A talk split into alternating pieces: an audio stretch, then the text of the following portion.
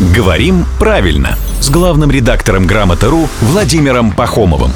Здравствуйте, Володь. Доброе утро. Сергей очень переживает по поводу сбежавшего из воронежского караоке-бара Удава. Ко всему прочему, ему не дает покоя, что удав, у которого нет ног, сбежал. Хороший вопрос. Но ведь слово «сбежать» а, один, одно из его значений — совершить побег.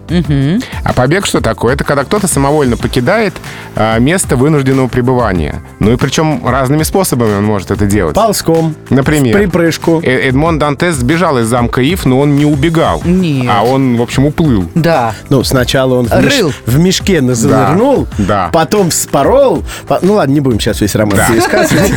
Но и при этом он сбежал. Да. Поэтому я думаю, что удав тоже вполне мог сбежать, хотя бы даже и ползком. А когда молоко убегает, это вообще тоже никого не смущает, да? Ну ладно, удав, он совершил побег.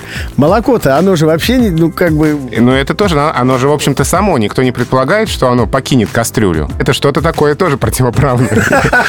противохозяйское. Да, и у слова «сбежать» есть значение перелиться через край при кипении. То есть может сбежать и молоко, и борщ, И, удав, и Эдмон Дантес. Да. Одного поля ягоды. Сегодня у нас получилась такая разномастная рубрика с все тем же главным редактором «Грамоты.ру» Володей Пахомовым. Появляется он здесь каждое буднее утро в 7.50, 8.50 и в 9.50.